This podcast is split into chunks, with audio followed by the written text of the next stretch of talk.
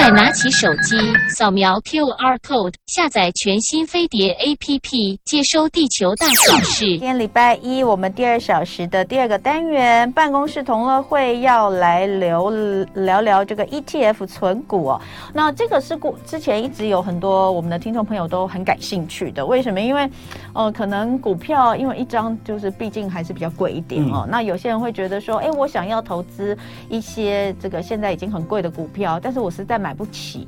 那有一些 ETF，它是它投资它，或者是它其实有蛮高一部分的比例是投资这个哈，或是投资某个产业。那我是不是就可以来投资？对我来说会比较有利。那主要的话就是它它不是股票啊，它不是股票，所以还是要基金型。对，大家还是要理解 ETF 不是股票。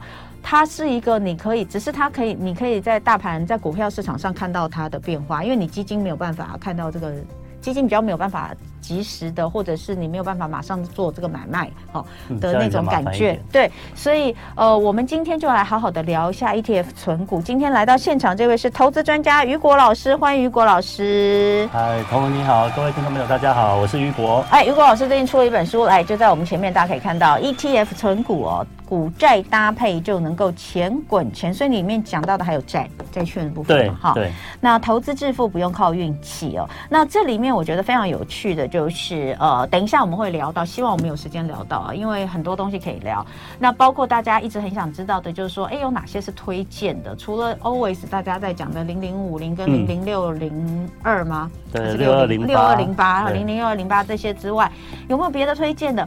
或者是呢？其实比较少有老师提到，就是我不推荐的，嗯，比较不推荐。为什么不推荐这些 ETF？等一下雨果老师会跟我们聊到。那先来讲哦，呃，ETF 的一个概念。啊、哦，那呃，我们讲存股，存股，老师说，其实很多人对存股有误解，对存股有迷思，嗯、是不是可以先跟我们聊一下这个部分？好，我觉得台湾很多人其实流行存股啊，对。那我自己个人认为，会走向存股的原因可能有两个，第一个是这个人很怕赔钱，所以他其实一直不敢买股票。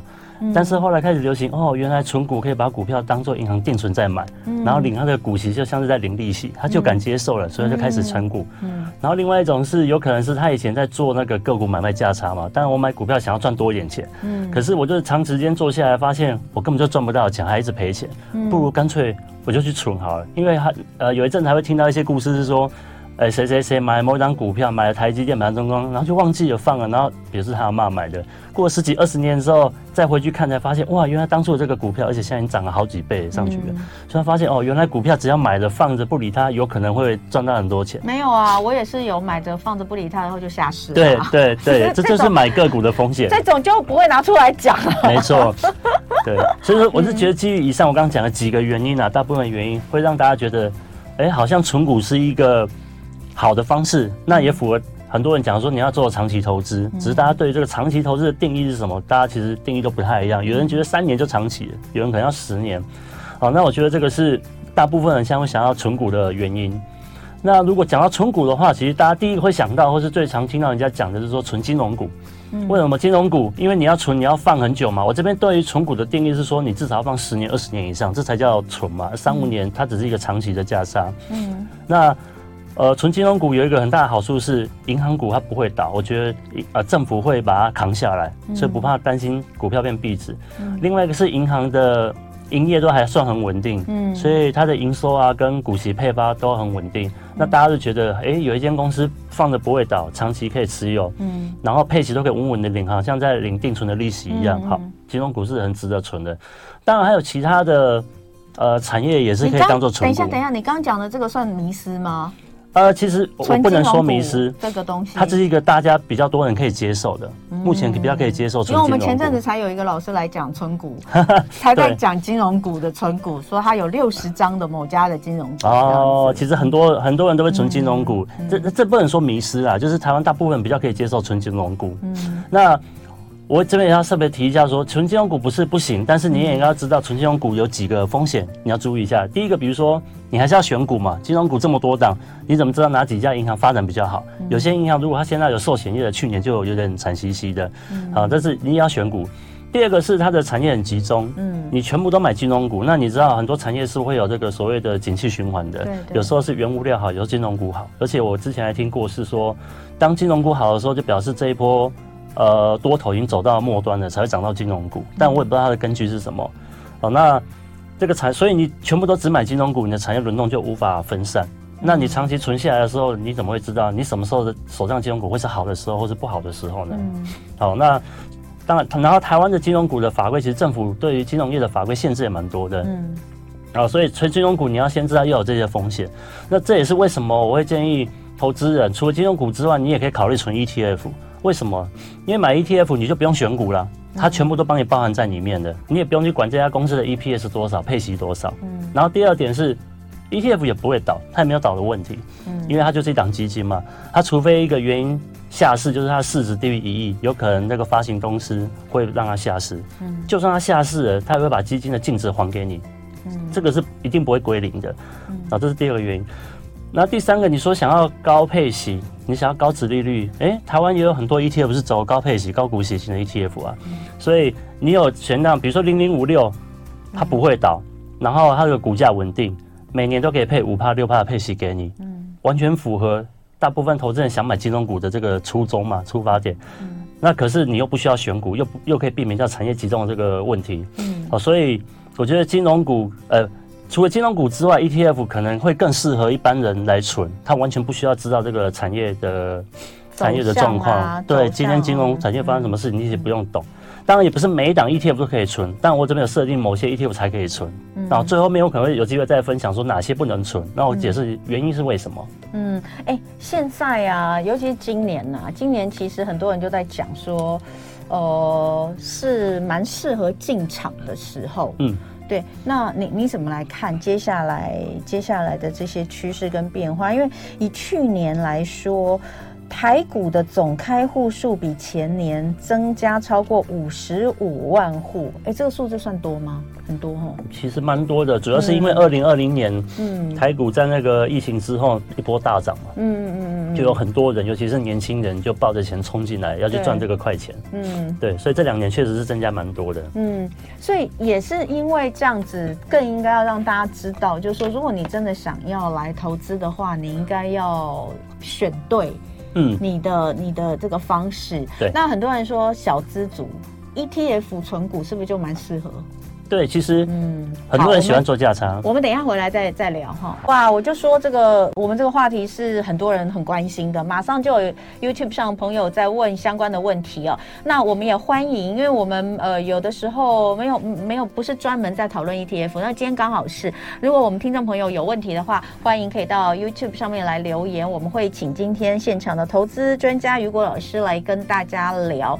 那刚刚有人问到，比如说 ETF 会不会变币值哦？嗯。那答案是不会，因为你一定要知道它不是股票，一还是很多人以为 ETF 是股票，嗯、因为它在。大盘，它在你看得到，它在股票市场的大盘上你看得到，但它是基金，所以你要用你要以基金的概念来看，只是它跟别的基金不一样，是它可以让你看得到，然后你可以自己去操作。对，你可以在股票市场交易。一般我们买基金没办法，就透过银行，我们一定要透过券商去你的这个操作，这个这个专业的人去帮你操作。但是这一档 ETF 就是它是基金，但是你可以自己买卖，嗯、然后你可以随时看得到它上去下来的状况，对不对？对。但是它跟基金一样不会变币值的原因，就是刚刚雨果老师讲的，对不对？你说它券商低于一亿，市值低于一亿，就可以选择清算。他可以选择要不要清算。那清算完之后，他会把手上的净值还是有钱，他把剩下的净值换成现金还给股东。那你每个人分到，还会拿一点钱回来，只是就就很少。嗯，对。但是他怎样都不会变成零，但你可能只拿回几百块、几千块。你还是赔钱。就如果真的是这样，你还是赔钱，你只是。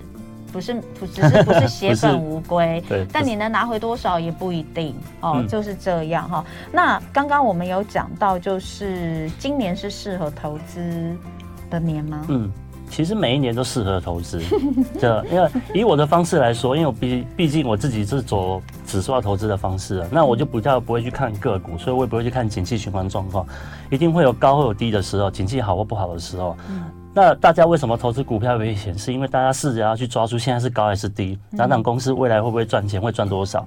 那就大家每个人对这个同样现象的认知价格认知不一样，我觉得它可以到五十块，你觉得它可以到六十块，所以我五十块的时候就卖掉了，然后你买进来了，想要等六十块，等到没有人接手的时候，开始往下跌，你就亏钱了。所以大大部分人都在这个游戏里面在玩，有人赚有人赔。那指数化投资很简单的概念就是，我也不用想那么多，我把所有的股票全部买下来，嗯我只要赚的比赔的多，我就赚钱了。那你持有五十档。比如说你买零零五零，它持有市值前五十大市值的公司嘛，嗯、你就是持有五十档股票。嗯，那可是台湾有上千家上市上市柜公司，嗯，其实你也只持有五十档而已。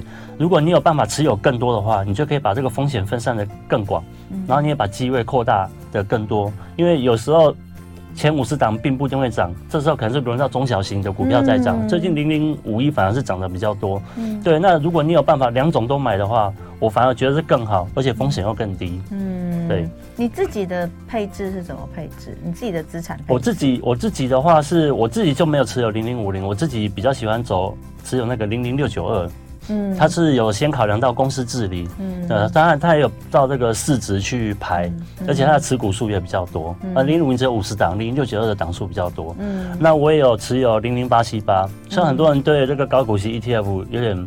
嗯，呃，不喜欢或者觉得不好，嗯、但我觉得，呃，这个并没有所谓好或不好，因为我觉得我同时持有，其实它各个对我都有帮助。我利息、股息稍微领多一点，我可以决定我要再投进去，还是把这个钱拿来暂时付我的生活费啊或其他的用途。而且我的持股数也会增加，就像我刚刚讲的目的，我透过 ETF 买股票是希望我可以买越多档越好。我举一个例子来说，像美国有一档叫 VTI 的 ETF，嗯，它持有四千档股票，它把美国的大型、中型、小型股票全部都买下来了，对，所以这个风险够分散的吧？而且今天美国的景气，不管是大型股涨或是小型股涨，它都赚得到。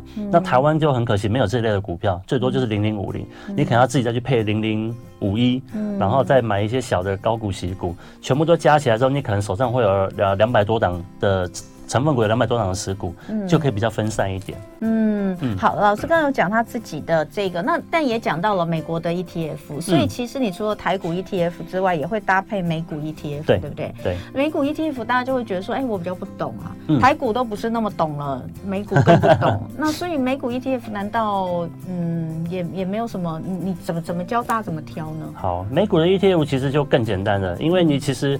美国的企业你也不用懂太多哦。我说白一点的，其实很多美国企业你懂得可能会比台湾的企业还要多。台积电你还知道他做半导体，但是你把零零五零的持股，清单从第十一名开始念出来，你可能都不知道他在干嘛。他们是什么公司？但是美股的话，随便念可口可乐，对不对？可口可乐、Amazon，然后苹果这些，随便我可以随便念出十个起来，都是你日常生活中有用到的东西。嗯，对。那我觉得透过买 ETF 的好处就是，你也不用太研究太多美国哪些公司好。我刚刚提的那一档 VTI，他已经买了四千家公司下来了。当然，我刚刚念的那些好的公司、国际型的公司，它全部都有。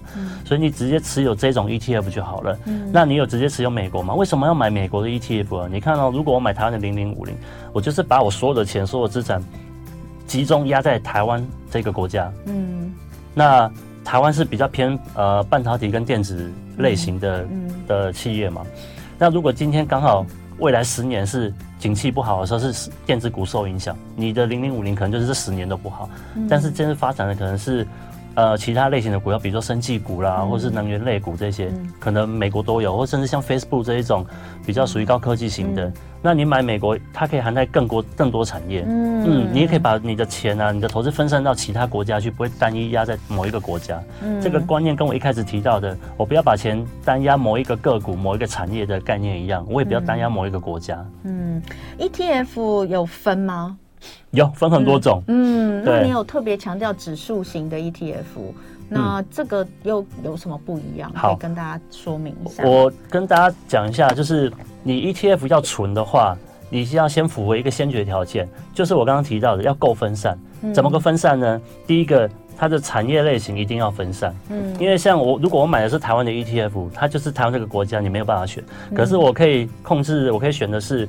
它的产业至少要包含五种六种以上。举例来说，我买大盘指数型的 ETF，零零五零啊，零零六二零八，这个大家都知道，市值前五十档里面有科技业、半导体业，有很多其他产业。今天不管哪个产业好，哪个产业不好，你基本上都可以雨露均沾，都可以摸得到。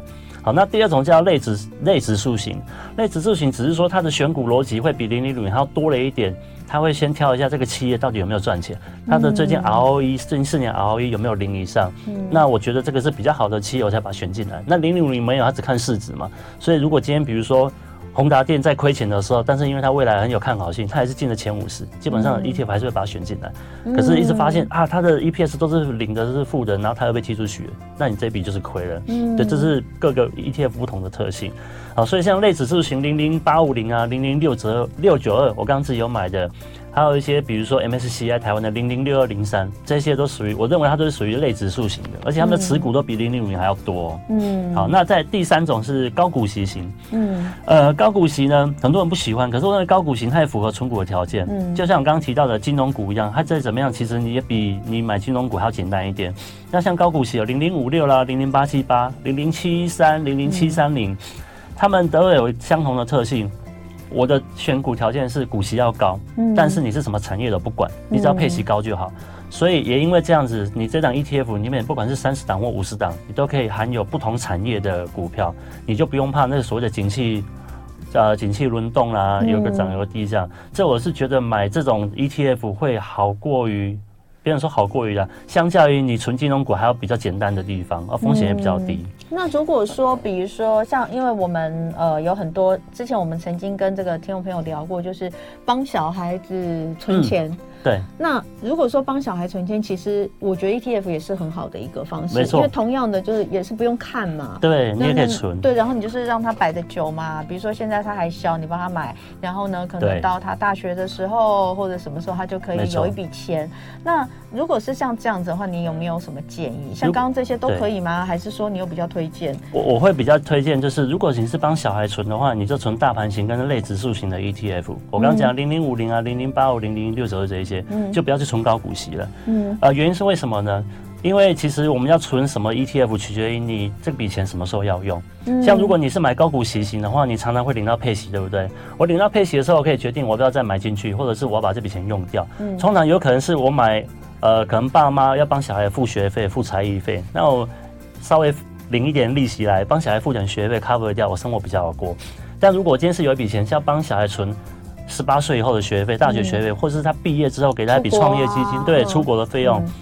嗯那你也很确定这笔钱是十八二十年你都不会动到它的，嗯，你可以冒比较高的风险直接去买大盘型，你相对长期累积下来报酬会相对于高股息型会高很多。嗯、那我觉得投资人根本就不用怕，你去存二十年，基本上大部分不太有机会会亏钱，都是赚钱，只是赚多或赚少的问题。嗯，好，那再来就是讲到这个你不推荐作为存股的 ETF。嗯好，不推荐的 ETF 逻辑也跟刚刚我讲的一样。嗯，我刚刚说你要存 ETF 的条件，基本条件是什么？产业类型要分散。那很多 ETF 其实产业类型是不分散的。我举例来说，呃，有些 ETF 它是专门买特定产业的。嗯，前一阵子很流行五 G 啦，现在还有人在讨论五 G 吗？很少了。然后电动车啦，现在我可能会听到电动车，但现在可能比较流行听到的是 AI 啦，尤其像那个 GPT 这种的相关产业都列出来给你。那之前前两年台积电很好的时候，它有半导体啦，然后台湾说半导体都拿进来，这些不是不能买，这些只是说它一样会有这个你完全纯金融股的问的问题的特性。这个时候好，它可能好几年，但是你没有办法保证它未来二十年、三十年都是很好的，嗯你存了会怕，所以这些你可以短期操作，但是我认为如果我要存二十年以上的话，他们就不太适合。嗯，好，一个是特定产业，再有一些特定国家，嗯，呃，前一阵子。因为美中对抗的时候，大家有觉得说产业要从中国撤出，退到越南去，所以一堆人去投资越南 ETF。那你投资越南，你真的那么有把握越南在未来二十年，它真的是会变得像中国一样那么强吗？你应该有个问号吧。然后我去看那个越南的 ETF 的持股内容，其实他买的都不是这一些厂商外移的这些公司，他买的是房地产跟金融业。嗯，对，他投资的是他觉得越南人以后会变很有钱，他们会消费。所以房地产会涨，嗯、所以他投资其实是这个领域，可可能跟你想的那个理由是不一样的，嗯、对，所以你要了解一下成分股内容。所以我觉得特定国家也不要赌。嗯，那再一种是选股逻辑很复杂的，其实这个我有特别指定档，就是零零九零零。嗯，呃，之前刚上市的时候，它一个高股息，它是一个高高股息 ETF，它就号称说它的年化报酬也可以超过十趴以上，因为它把所有的。就是谁配息，我就赶快选进来。他选进来都是配息高的，就对了嘛？是这样吗？呃，他就是我下个月谁要配息，我就赶快去把它买进来。领完配息之后再换。他是一直不停的在换，对，他就一直在换，在换股的。对对对，那一直这样的话，你会觉得每一家公司的配息我都领到了，所以你配息看起来会很高。可是它会有一个缺点是，你知道你配息领到之后，你还要等它填息，对不对？你才有赚到这个利息嘛。可是因为它已经要换成分股了，所以它还没填息的时候，它可能就已经要换股了，所以他会赔了价差赚那个股息，然后再换下一档。如果今天是股市多头的时候，他可能在十天、二十天内就填息，那确实会赚比较多。可是如果今天股市在震荡或是呃开始往下走的时候，你。领到配息，然后它不但没有填息，你赔了价差，你只领到股息，然后去换下一档，下一档继续跌，所以你可以看一下它的股价从上次这十五块到现在，其实一直都没有回到十五块，它就是跌破票面价的。对，我觉得一开始它在上市的时候，这种选股逻辑太复杂了，我也建议投资人就不要去存这种东西。嗯，对。然后还有最后一种叫做反向的 ETF，我们知道杠杆有分。